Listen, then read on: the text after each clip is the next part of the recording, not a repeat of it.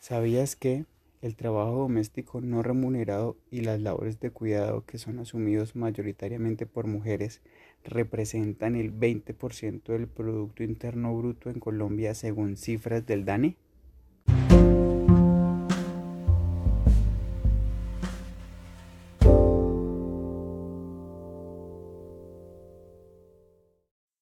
La Ley 1257 del 2008 ha sido uno de los grandes logros del movimiento de mujeres en Colombia por sus derechos. La ley establece no solo los mecanismos para sancionar los hechos de violencia contra las mujeres por su identidad de género, sino también acciones de prevención y de responsabilidad social y cultural frente a los tipos de violencia contra las mujeres.